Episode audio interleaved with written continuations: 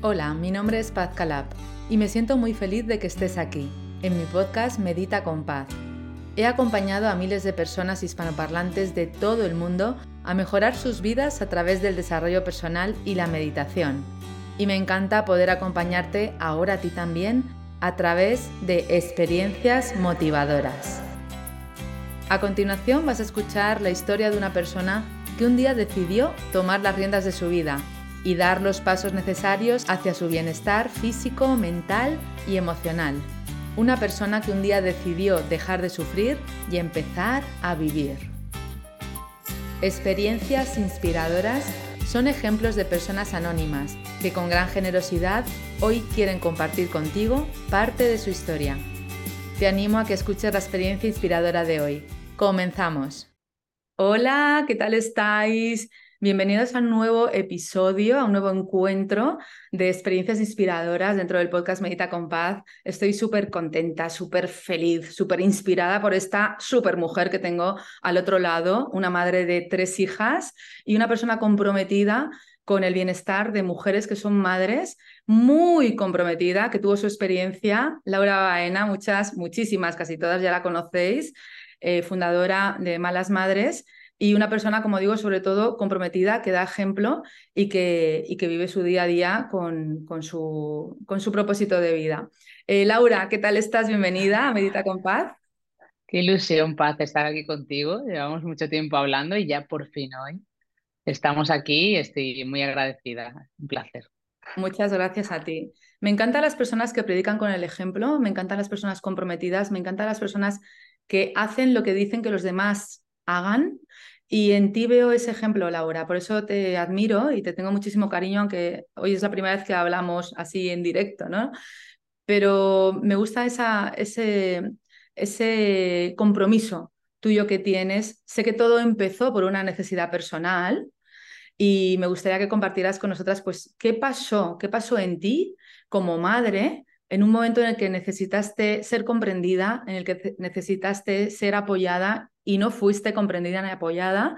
Y entonces creaste, gracias, gracias a la vida que pasó esto, Laura, porque ese dolor profundo que tú sentiste, si no es así, me lo cuentas ahora, hizo que te revelaras, que, que crearas un blog y a partir de ahí ya todo fue inevitable, hasta llegar hasta aquí que has creado Malas Madres, un club donde todas somos comprendidas, todas somos apoyadas. Luego veremos más detalles porque hay un teléfono de apoyo, hay una web, hay un club, hay unos productos, hay muchísimas cosas que tienen que ver con, con la conciliación, con el apoyo a la mujer, con el apoyo a la madre, a la madre y a la mujer que no, que no tiene por qué estar siempre unido, ¿no?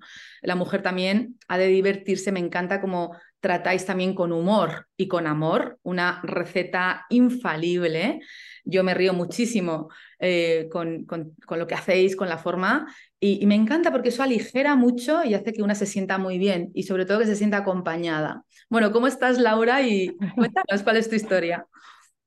Qué bonito, qué bonito y qué, de cosas has dicho en poco tiempo. Y al principio has emocionado de verdad. Soy muy llorona y se me estaban a punto de saltar las lágrimas cuando has hablado un poco de, de que confías en mí, de que crees en mí, ¿no? Por esa parte de predicar con el ejemplo y de estar comprometida. Yo creo que realmente de lo que más orgullosa me puedo sentir en este camino, que son ya casi 10 años desde que me desahogo como mala madre en Twitter en noviembre de 2013 eh, es precisamente eso, ¿no? De haber intentado siempre ser coherente con lo que me movió a, generar este movimiento, eh, estar conectada en la vida, tanto personal como profesional, con la misión, con el propósito. Y me emociona porque no ha sido fácil, Paz.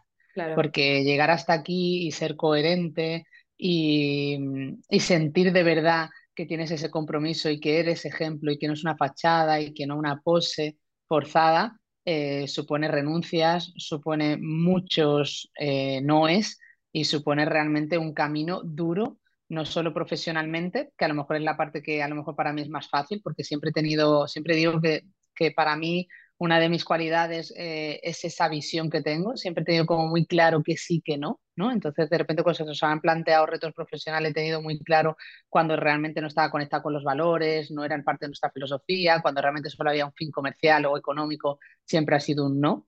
como Mm. respuesta, aunque haya sido mucho más lento, aunque realmente mi propósito no sea esa ambición de crecer y, de poder ser mucho más de lo que somos, eh, pero sobre todo la parte personal, ¿no? Porque la parte personal es muy dura, porque hay mucha exposición, porque se te planta, plantean delante conflictos que son difíciles de, de salvar, ¿no? Y siempre he priorizado el sentirme bien, el sentirme que yo era coherente con lo que decía, ¿no? Y que si yo estoy luchando por conciliar y porque las familias puedan conciliar y porque las mujeres eh, no aplasten a su, e, la M de madre, no aplaste su M de mujer y, y, se cuiden y se quieran y se priorice y se respeten y la sociedad nos respete y se responsabilice de los cuidados, yo tengo que serlo también, Vas de ¿no? hacerlo, efectivamente. Entonces, eso ha, ha supuesto decisiones personales y familiares y ha supuesto mucho dolor, eh, mucho trabajo, mucho autoconocimiento, mucha terapia para ir alcanzando esas metas que me hacen hoy, diez años después, sentirme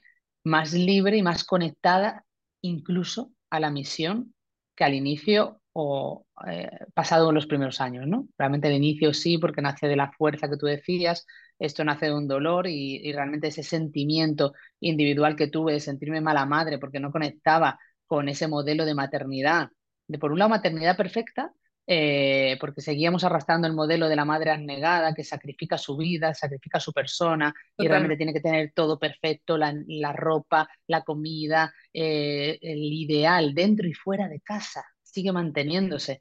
Y luego, por otro lado, además, la sociedad te estaba diciendo que fueras independiente, que fueras feminista, que, fueras, que no dependieras de un hombre, que económicamente tenías que ser libre y que Sí. tenías que luchar y crecer profesionalmente. Entonces, estos dos modelos, claro, estos dos modelos se convirtieron en que pasamos de una madre abnegada, como eran nuestras madres que renunciaron porque no tenían ni siquiera la posibilidad de pensar en otra opción, a una madre superwoman, que no dejamos el modelo tradicional, sino que cogemos el modelo tradicional, nos lo quedamos y además cogemos otro modelo nuevo, que es que tienes que estar perfecta, llegar a todo, ser esa Que superwoman. no cabe, que no Claro, cabe, no cabe. Es como si metes en el armario el doble de ropa. Es que no cabe. Es que hay que sacar cosas, hay que meter otras, hay que ajustar y hay que hacer un modelo nuevo. Es el que tú, el que tú estás luchando constantemente por ese modelo nuevo, ¿no? Entonces, sobre todo, el punto de inflexión es lo que tú decías, ¿no? Es volver de la- del permiso de maternidad a las 16 semanas. Eh, a un trabajo muy exigente como creativa publicitaria, sin horarios, en, eh, en una ciudad como Madrid, que es complicada, sobre todo cuando no tienes familia, ninguno de los dos teníamos familia, con lo cual la conciliación era muy complicada y evidentemente dependía de, de pagarla la conciliación, cosa que no podíamos en ese momento porque éramos jóvenes, empezábamos a trabajar, no teníamos eh, ese apoyo económico, esos recursos, ¿no? Y luego, por otro lado, pues, eh, pues escuelas infantiles, mi hija se ponía enferma, o sea, era un auténtico caos. Claro. Hasta que un Eh, día, de repente, te caes. O sea, un día te caes y un día te das cuenta de que la capa de Superwoman no vuela. Un día te hartas de recoger a tu hija de la escuela infantil y al recogerla después de pasar ocho horas diarias allí, como si fuera una jornada laboral, llorar con una niña de meses en brazos. Y, hubo como momentos así puntuales, claves, ¿no? Eh, en los que mi salud mental se iba resquebrajando, evidentemente, y ya no podía más. Entonces ya no podía más y la única salida, por desgracia, que vi fue la renuncia, ¿no? Y que fue realmente de esa renuncia mía que tanto sufrí y que realmente eh, fue muy dura de asumir, pues nació esa lucha para que ninguna mujer tuviera que renunciar por el mero hecho de ser madre porque se supone que tenemos muchas salidas, se supone que tenemos herramientas, que tenemos posibilidades, pero la realidad, la práctica es que realmente hoy ser madre profesional es muy difícil y es una utopía. Y hoy en día eh, conciliamos las autónomas madres haciendo malabares o conciliamos aquellas mujeres que tenemos proyectos pequeños que confiamos y creemos en la flexibilidad laboral como yo y no me la doy solo a mí, sino a todo mi equipo, o realmente es muy complicado, ¿no? Tienes que reducirte la jornada, tienes que coger una excedencia, al final eso son renuncias a tu poder ser eh, lo que quieres ser a nivel profesional. ¿Cómo Entonces, sería bueno, un, aquello... un- un estado ideal, eh, Laura, desde tu punto de vista, desde tu conocimiento, de tu, tu experiencia? ¿Cuál sería un panorama ideal para que la mujer de verdad pudiera conciliar, sentirse bien, no sentirse culpable, que fuera fácil y que pudiera ser algo que, que fuera cómodo? No es fácil, no hay una receta fácil que podamos decir con estas tres claves tendríamos una conciliación real, porque esto es un trabajo muy, muy profundo que hay que hacer desde la base. Eh, al final estamos en un sistema que no prioriza los cuidados, estamos en un sistema que prioriza la productividad, que prioriza el hacer y que realmente da la espalda a la vida, a la maternidad y al avance social, ¿no? Entonces, eh, en el momento que no cambiamos desde la base ese sistema productivo y entendemos que lo reproductivo también es riqueza para el bienestar social, es muy difícil. Pero claro, ahí estamos. Es decir, entonces, desde Malas Madres, la asociación Yo No Renuncio, claro, tenemos que cambiar toda esa parte conceptual de base y de concepto de qué es conciliar y de cómo los cuidados tienen que estar en el centro y cómo realmente la flexibilidad tiene que ser clave en el modelo laboral, pero no está ocurriendo. Entonces, bueno, hay que seguir trabajando esa base, pero a la vez dar cambios y hacer palancas de cambio desde la legislación, desde las empresas y todas esas medidas que se tienen que aprobar. Nosotras eh, apostamos por un pacto de Estado por la conciliación en el que se pongan las medidas mínimas, en la que haya un trabajo de largo recorrido y cada año se puedan ir dando pasos. Pero es que, mira, te pongo un ejemplo. Si al final tú haces una palanca de cambio, como son los permisos que se, de ocho semanas que se han aprobado por el Real Decreto Ley hace unos meses, pero luego en la práctica las empresas lo deniegan, en la práctica las empresas ponen obstáculos, en la práctica los gobiernos no dejan claro claro, los gobiernos no, no dejan clara la normativa, los gobiernos no se comprometen a nivel económico en apoyar a esas empresas. Entonces, al final, ¿quién es la perjudicada? La mujer, la madre, la trabajadora, porque al final le pasa lo que tú dices.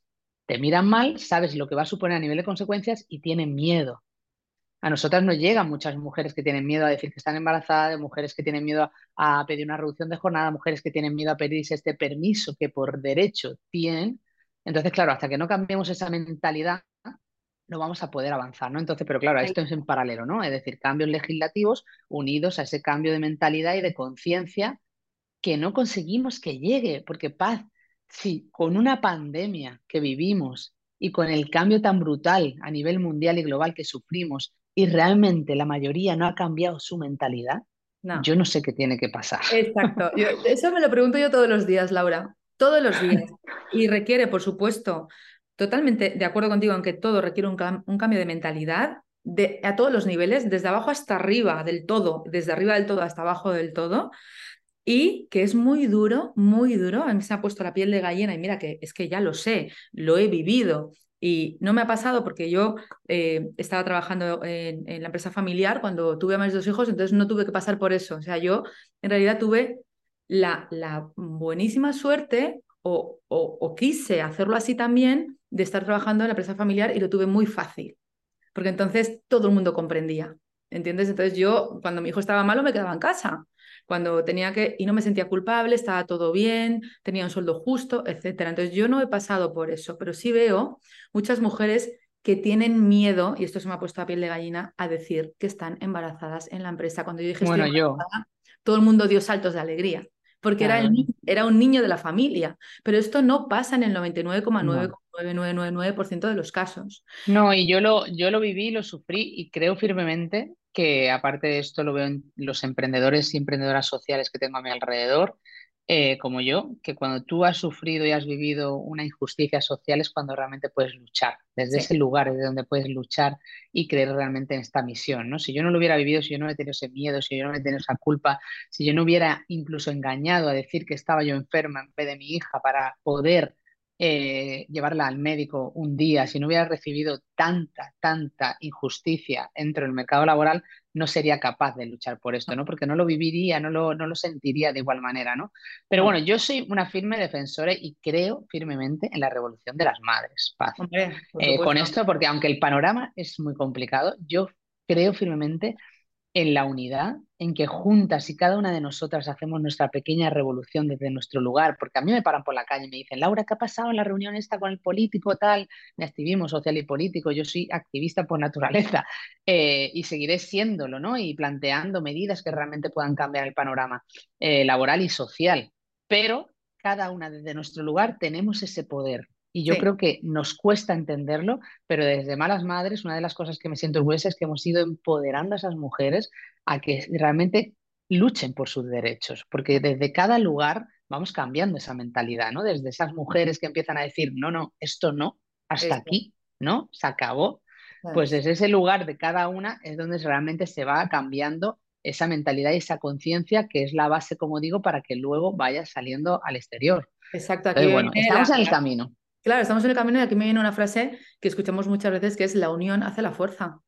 Es que todas somos malas madres, a todas, a todas, a todas, aunque no estemos en la situación, nos afecta, porque nos está afectando en todo, a nivel social, a nivel, a nivel de, en, todo, las empresarias, las emprendedoras, eh, las amas de casa, o sea, todo, todo, somos mm. todas. Entonces la unión hace la fuerza y afortunadamente con malas madres lo tenemos más fácil porque nos unimos a malas madres y ya estamos ahí todas. Me gustaría contarte algo que cuando mi hijo Gabriel, bueno, yo tengo dos hijos y, como dice el doctor Marialoso Puch, hay unos hijos que son oasis, que son los hijos pues que comen todo, que duermen fenomenal, que sacan buenas notas, que son los hijos que todas las madres queremos, ¿no? Como que no dan un problema. Y luego están los hijos maestros, que son los hijos que mm, sacan malas notas en el cole, que la tutora está siempre llamando, que cuando hay un conflicto está ahí tu hijo el primero, que se junta con los más gamberros del barrio. Y ese es mi hijo eh, pequeño. Son los dos maravillosos, son los dos impresionantes, son los dos súper buenas personas, que es lo más importante para mí. Pero eh, hay esos dos perfiles, ¿no? Entre tus hijas, Laura, hay hijas maestras, hijas oasis. ¿Cómo son tus hijas? Luego, luego hay mezclas, ¿eh? Porque, por ejemplo, yo, yo, fui, yo fui una maestra. Ah. Yo fui ah. una maestra, pero fui una, maestra, una maestra de grandes notas y de ser la número uno siempre en lo que me proponía, pero pues muy rebelde, eh, conflictiva en casa, eh, activista por naturaleza. Hombre, es que tú eres, tú es que tienes que ser así para llegar a eso. Entonces, entonces mi madre, mi madre siempre dice que temía cuando salía del colegio porque temía con qué idea venía en la cabeza y normalmente además venía, yo tenía gafas de pequeña y venía con las gafas dobladas, el pelo hecho una, un crespado y mi madre decía, parece, porque tenía mi hermana que era Oasis, como el tuyo mayor, y mi hermana era el Oasis que salía perfecta, que le decía, siéntate aquí, se podía quedar sentada tres horas. Yo era la niña eh, maestra, maestra que volvía loca a mi madre, tanto que mi madre quería tener tres y cuando me tuvo a mí dijo, hasta aquí hemos llegado. Ah. Eso es así, ella lo cuenta muy gracioso. Y, y mi madre, claro, evidentemente las madres como son muy sabias, mi madre siempre dijo, algún día tendrás una Laurita, algún día ah. tendrás una Laurita, me echó ahí la maldición. y, y, es verdad que mis, eh, mi hija mayor y mi hija mediana eh, cada una en su cosa, ¿no? Porque cada una tiene su carácter, su personalidad, son totalmente distintas. Ahora la mayor tiene 11 años y entonces está en ese momento, aparte ya está en la adolescencia porque ella mm, está desarrollada y ha sido como más rápido. Y, hay como unos momentos de conflicto porque la mayor es totalmente distinta a mí. Entonces, yo hice un podcast con Alejandra Vallejo Nájera en la que hablamos de las cuatro personalidades que tenían las, pues todas las personas en general y ella me contó en directo en el podcast, que estuvimos hablando de mis hijas, cómo la mayor realmente era un gran reto para mí, porque éramos totalmente distintas. Ella es como calmada, tranquila, ella necesita sus tiempos, y yo soy como muy rápida, muy activa. Entonces entramos como en esos conflictos. Pero aún así, para mí es oasis, ella, ¿no? Eh, la pequeña, la pequeña par. La pequeña, la tercera, que es la que tardó más en llegar, ha sido la que ha dicho, hola, aquí estoy. Vuestra, vida, era muy vuestra vida era muy tranquila, vais a saber lo que es. Mm. Entonces, ella, ella eh, es todo el rato, ¿no? te pone, te reta todo el rato. Te te incomoda. claro, y para mí es maestra porque es que veo un reflejo total de mi paz. O sea, es que es brutal. Entonces, por un lado, que se parezca tanto a mí desde pequeña, que es increíble, no solo físicamente, sino también personalmente, hace por un lado que la entiendo, es decir, puedo llegar a tener esas herramientas, incluso ahí también aprender, porque esto lo hemos hablado ya de mayores, ¿no? Y de cosas que a lo mejor, pues yo siempre digo que nuestros padres lo hicieron lo mejor que pudieron con las herramientas que tuvieron y los amo increíblemente, pero seguramente con otra información hubieran hecho otras cosas conmigo. Entonces, de ahí puedo aprender de cómo yo recibí esa educación y de qué me, cómo me gestionaban emocionalmente. Puedo aprender mucho para gestionarla a ella pero a la vez también es como un momento en el que no puedo más, ¿sabes? Como, Dios mío, no puedo más. Y tiene tres años. Claro, pero porque te está mostrando tus luces y tus sombras. Te está mostrando todo lo que a ti te gusta de ti, y seguramente será graciosa, será muy activa, será muy creativa, será muy despierta, y, y tú lo estás viendo, ¿no? Y eso te hace gracia también verlo reflejado en ella.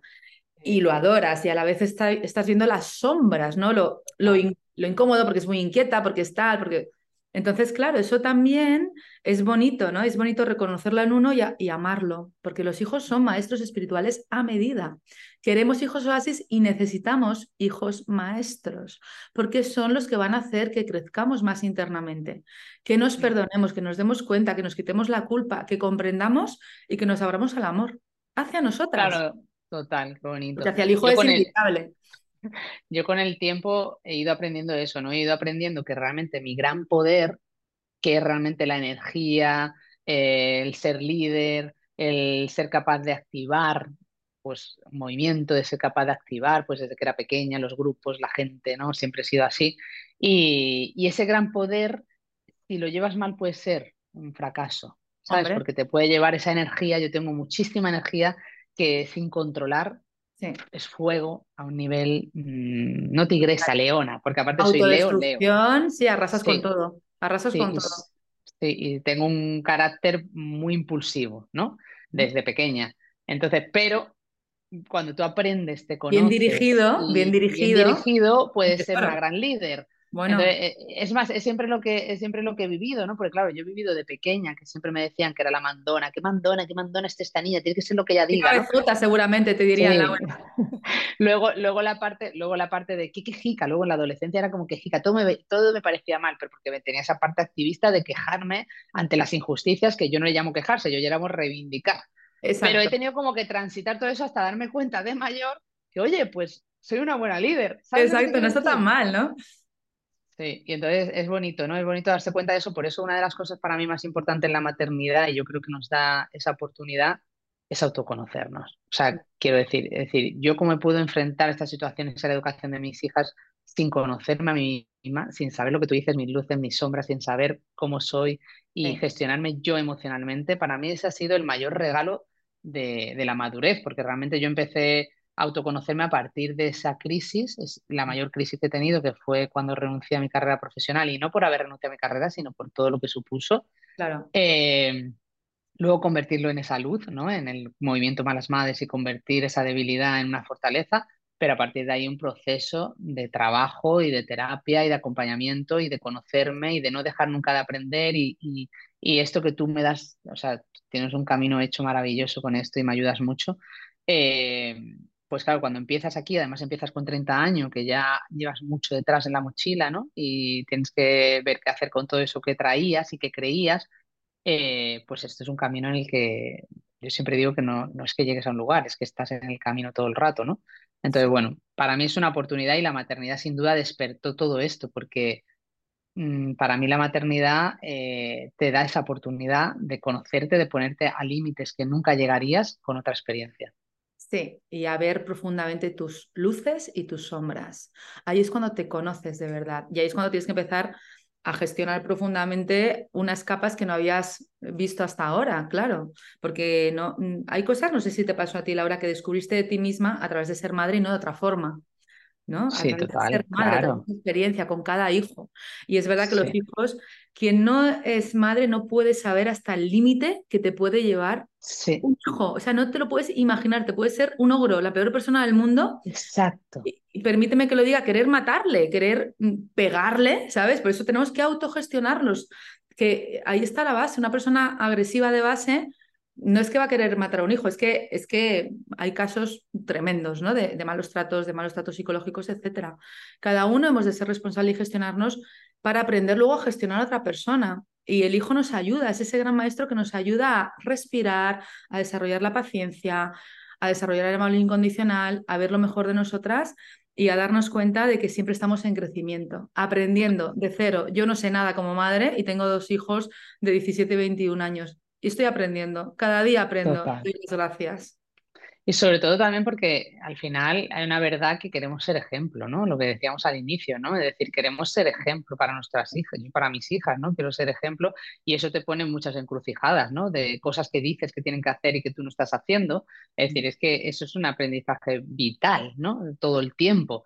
Y te equivocas y te cabreas y estás tachando los días para que llegue la vuelta al cole y no por eso dejas de quererle, ¿no? Que eso es una de las cosas que yo siempre me enfoco mucho en decirle a las malas madres porque es como no pongamos en duda el amor de una madre a sus hijos y a sus hijas, ¿no? Es decir, eh, porque tú no estás viviendo sus batallas, tú no estás en su piel, tú no sabes qué proceso ha pasado o qué gestión tiene propia, ¿no? Como decíamos, ¿no? Y, y, qué oportunidades ha tenido Paz, porque tampoco nos podemos olvidar de que nosotras hablamos desde un lugar privilegiado en el que hemos tenido unos recursos y he tenido la oportunidad de poder hacer ese trabajo que otras mujeres incluso no tienen, aunque y ni siquiera son conscientes ni saben que lo necesitan. exacto, no pueden o no saben, no saben. Eh, ahí está también una base importante, ¿no? Que no saben que hay unos recursos que pueden utilizar eh, y que son recursos que son sencillos. Yo siempre, y a ti también te veo haciendo deporte, ¿no? El deporte es un recurso que es sencillo, salir a caminar, es que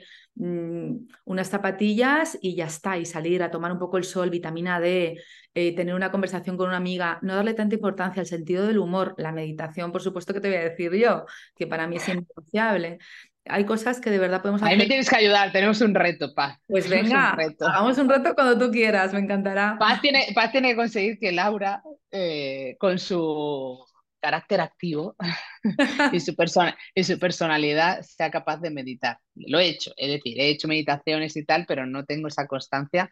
Eh, y deporte hago y deporte está parte de mi vida porque aparte es que lo que decimos del deporte siempre, ¿no? Que a mí me da fuerza mental, es que yo no lo hago solo por lo físico, que evidentemente por la salud, no por, el, por la apariencia, yo lo hago por la salud, pero sobre todo lo hago por la fuerza mental. Por la fuerza mental, es, es, es, es, lo único que me permite desconectar, resetear, eh, volver a empezar. Y entonces la meditación a mí he tenido épocas, por ejemplo, en pandemia sí que era más constante y me ayudó bastante, porque aparte estaba en posparto y con toda y con todo muy revolucionado, pero me cuesta y me da mucha pena porque realmente sé que lo necesito, ¿sabes? Pues y que me puede ayudar mucho. Yo ahora cuando terminemos te voy a mandar una meditación de mi podcast, de Medita con Paz, de este mismo podcast. Las meditaciones son muy sencillas, están hechas a medida, meditación para empezar el día con energía, meditación para dormir bien, meditación para sanar el cuerpo de enfermedad, meditación para alejar los pensamientos negativos. Entonces, voy a mirar a ver y te voy a mandar una. Cualquiera, sí, como... Y te vienes, y te vienes al podcast de Malas Madre a contárselo a todas, por favor. Vale, lo voy a contar. conseguirlo. Sí, porque, una de las cosas también que para mí es muy importante, Paz, y nos tienes que ayudar, el que yo siempre os digo a Malas Madres, o sea, cuidarse es innegociable, como decías, y, y el tiempo para nosotras es un derecho, no un privilegio, y tiene que ser así, pero aunque lo hagamos con culpa, yo siempre digo, cuídate con culpa, pero cuídate. O sea, la culpa se irá apagando, se irá silenciando, pero como estamos esperando a que la culpa desaparezca, es que a lo mejor no nos va a tocar a nosotras, a lo mejor sean nuestras hijas las que ya empiecen a cuidarse sin culpa. Eh, no puedes dejarlo, porque es que luego las consecuencias son para ti y para tu entorno, para tu familia y para todos, ¿no? Entonces hay que priorizarse, hay que quererse y sobre todo esto conecta mucho con querernos y, y saber que, es que, eh, que, es que nos ayuda mucho luego, ¿no? A poder gestionar y a poder eh, enfrentarnos a las situaciones difíciles. Totalmente, es que nos llena de energía, hace que las soluciones sean más rápidas, que los problemas sean más pequeños. Es que es maravilloso, o sea, la meditación y el autocuidado, el cuidado físico, mental, emocional, hace que de verdad seamos esa superwoman. No hace que seamos una superwoman, estar todo el día agobiadas, trabajando, em, cuidando a los niños, angustiadas, no hay técnicas que hacen que nos llenemos de energía, que nos llenemos de un poder que tenemos dentro y que despierta, y que son el deporte, la meditación, el autocuidado en general, el permitirnos tiempo. Fíjate, Laura, que antes, antes de entrar aquí hablamos de la memoria, que si nos olvidan cosas, tal. A partir de los 40 años nos pasa, ¿no? Yo he hecho, yo llevo tres años con el podcast y fíjate, no recuerdo si ya hay alguna meditación para dejar al lado la culpa o no. No lo recuerdo, la voy a buscar. Mm. Pero me comprometo contigo a que si no la hay, la voy a hacer especial para malas madres. vale, genial. y lo voy a decir en el podcast, además. No, no, es súper importante y me la mandas para compartirla. Es fundamental, es, para mí es, la piedra angular y es, es realmente lo que me llevó a crear el Club de Malas Madres, el sentirme culpable, el sentirme que no era la madre suficientemente buena, que diría Winnicott, el sentir que no amaba todos los días a todas horas mis hijas, como decía Adrian Rich, y el darme cuenta de que yo tenía que matar a esa madre perfecta que yo creía que iba a ser, porque no lo era. Y reconciliarme con la mala madre que era, ¿no? Entonces, la culpa siempre está y yo creo que eh, para mí, yo todavía no, eh, mi hermana me lo dice muchas veces, dice, pero ¿cómo puedes sentir tanta culpa si eres la mala madre jefa? Y digo, precisamente, es que si no... Precisamente por eso. soy tan coherente, eh, Paz, que es que yo la culpa la sigo teniendo. O sea, quiero decir que es que no engaño, es que yo. Pero Laura, porque tú representas, tú representas a todas esas madres y esa culpa hace que sigas adelante. Si tú ya estuvieras totalmente sanada de la culpa, si ya fueras, si estuvieras en equilibrio perfecto, igual ya no tendría sentido tu proyecto. Pero te aseguro que la vida te va a poner en esa situación siempre, Laura, porque te necesitamos en activo, te necesitamos ahí todo el rato. Y de hecho, igual que digo yo, yo, yo he creado todo lo que he creado porque yo era la primera que necesitaba meditar, que necesitaba hacer ejercicio y por supuesto, sigo haciéndolo todos los días, predico con el ejemplo, pero es que a ti te va a pasar lo mismo que a mí, que siempre vas a tener ahí un dolorcito para seguir avanzando, para seguir con esa energía de, de, seguir compartiendo con otras personas lo que a ti te duele, porque si no, ya no tendría sentido quizás, o sí, pero bueno, eso va a pasar siempre. Te quería contar una anécdota porque he empezado antes y luego ya se me ha ido, cuando hablaba de niños oasis y, y maestros. Entonces, mi hijo maestro yo le decía a mi hijo maestro, porque siempre está chinchando, tacata, tacata, creativo, tal, le decía, eh, Gabriel, mira, me he metido en un club de malas madres, porque como ya sé que soy tan mala madre para ti, me he metido en un club de malas madres. Me dice, va, eso es una tontería, eso es una broma. Digo, mira, te lo voy a enseñar. Le enseñaba la web, era muy pequeñito, ¿eh? a lo mejor tenía seis años o siete años. Y digo, ya me he metido aquí así que ya me da igual lo que me digas, porque ya sé que soy una mala madre. Y ya me estoy uniendo a otras mujeres que también son malas madres, como yo, y estamos todas encantadas y estamos aprendiendo a ser mejores madres. Pero que sepas que ya estoy en el club. Bueno, ¿no sabes cómo funcionó esto, Laura? A mí me cambió, me cambió muchísimo eh, ese, ese conflicto que tenía, entre comillas, con mi hijo, porque él de repente dijo, wow, mi madre quiere aprender a ser mejor madre para mí. y está haciendo algo importante. De hecho, mi último libro que saco hace tres meses, Un Camino de Milagros, nombro esta anécdota con mi hijo Gabriel y cuento que me... Lo tengo, lo tengo pendiente de leer. Sí, pues ahí ya te diré en qué página está, porque digo, me, me cuento esta anécdota, digo, Gabriel me ha unido a un club de malas madres y tal. Ay, qué mal. Y entonces ahí, ahí lo cuento para que sirva también a otras mujeres. Bueno, pero esto que dices es muy importante porque al final es ese sentimiento de pertenencia, de no estar sola, de cuando nos pasan estas cosas, sentir que hay gente que nos entiende al otro lado y que puede ser esto para ti, para mí puede ser otra cosa, y cada uno en nuestro lugar, pues sentimos siempre esa falta de no llegar a ese nivel que nos pone la sociedad. ¿Quién marca esta presión social? ¿A, cómo tenemos que ser? ¿no? Eh, sí, seguramente para nosotras está bien como somos, ¿no? Exacto. Y, y, ese, y con humor, pues siempre decimos que mal de muchas, consuelo de malas madres. Totalmente. Que nunca falte el amor y que nunca falte mm. el humor. Bueno, nos vamos a ver eh, próximamente en tu podcast también. Yo quería que nos dijeras, porque sé que está el teléfono de Yo No Renuncio, la página web, todos los productos maravillosos, la ropa mala madre que me parece divina, la ropa de hacer deporte que me parece eh, súper top. De hecho, te diré, Laura, que, que en un momento donde yo me encontré muy mal, me apunté a un equipo de triatlón y terminé haciendo un Ironman. O sea, imagínate para mí lo importante que es el deporte. Y cuando vi que teníais ropa deportiva, bueno, enamorada. Cuéntanos. Te equipamos, te equipo ya mismo. Ya Por favor, equípame ya mismo. me, encanta la idea. Bueno, eh, cuéntanos eh, la web, dónde pueden acudir, si se encuentran mal, eh, para información. Cuéntanos todo, por favor, para que quede bien claro dónde estáis, cómo estáis y cómo podéis ayudar. Bueno, para mí lo más importante yo creo que es la base de todo el proyecto es la Asociación Yo No Renuncio por la Conciliación, ¿no? que es ese proyecto que tenemos que además coge forma en 2020, donde ya tiene esa posibilidad de hacerte socia, formar parte activa eh, y unirte a las casi mil socias que tenemos en la asociación y pues en la semana que viene tenemos una reunión, hacemos campañas, hacemos actividades.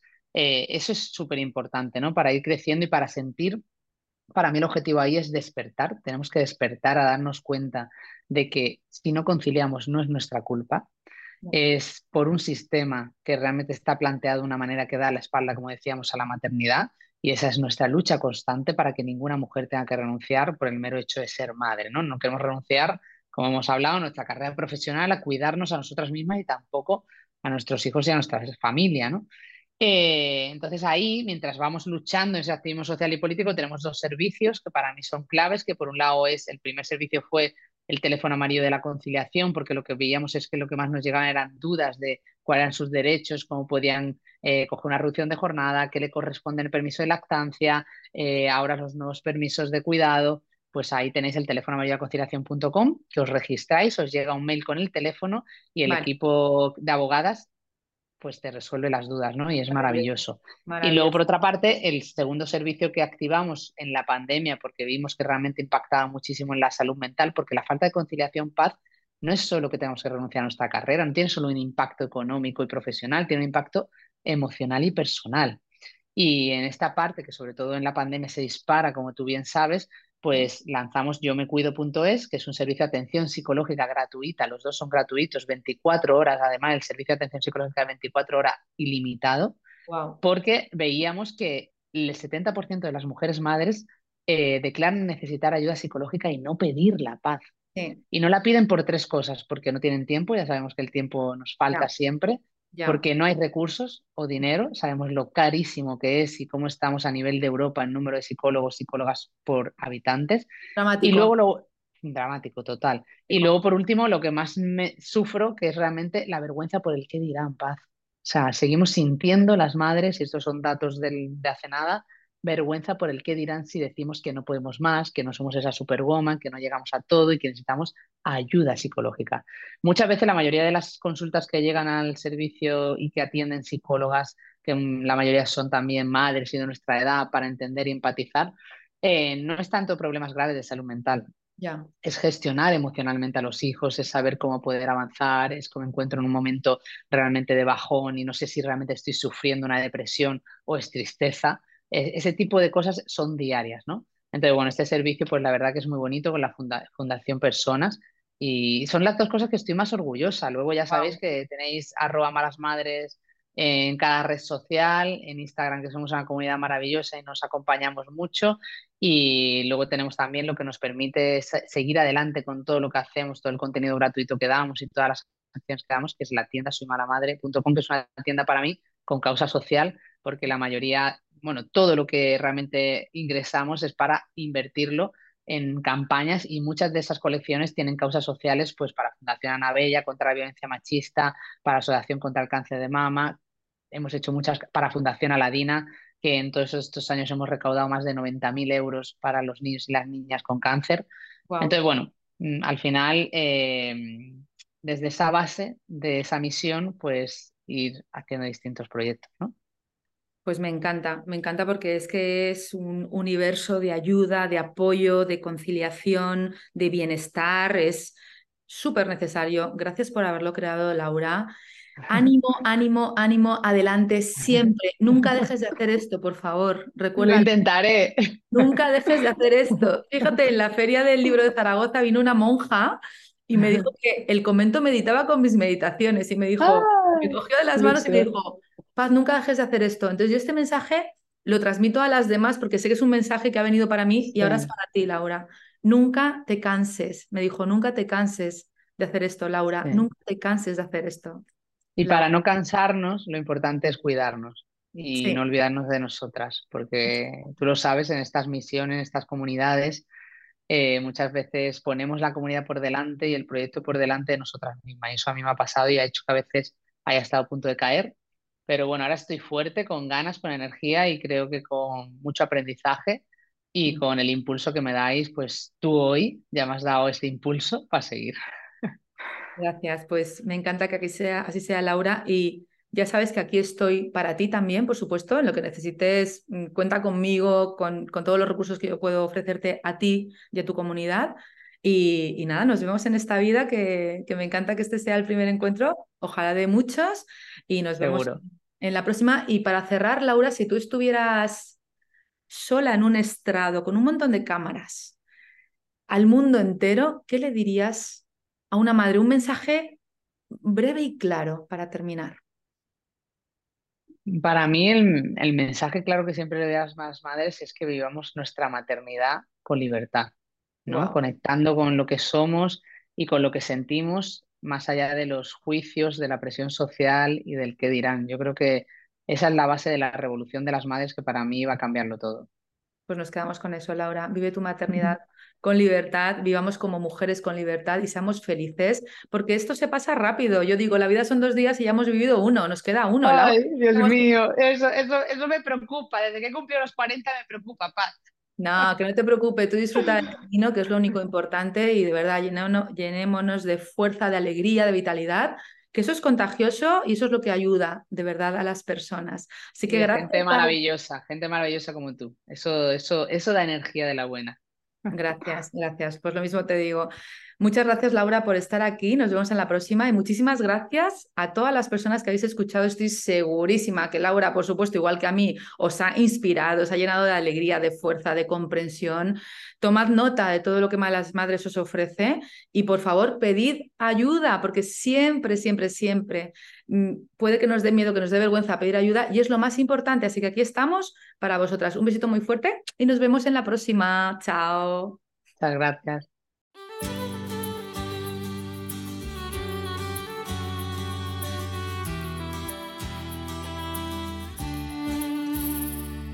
Gracias por escuchar este episodio. Deseo que hayas disfrutado de esta conversación y que haya sido para ti, de alguna manera, inspiradora y que haya aportado algo valioso a tu vida. En este podcast, además de experiencias inspiradoras, encontrarás meditaciones y visualizaciones guiadas con mi voz, para que tú también puedas dar los primeros pasos para mejorar tu vida a través del desarrollo personal. Si te ha gustado este episodio, recuerda que puedes suscribirte y también dejar un comentario contándome en qué te ha inspirado esta historia. Te agradezco que compartas esta experiencia con otras personas para que también puedan inspirarse con los testimonios de personas maravillosas que han mejorado sus vidas a través del autoconocimiento y el desarrollo personal. Puedes unirte a mi comunidad a través de mis redes sociales y entrar en mi web www.pazcalab.com, donde encontrarás información sobre mis programas presenciales y online. Por último, recuerda que no estás en esta vida para luchar, estás aquí para disfrutar y vivir en paz. Gracias, nos vemos en el próximo episodio.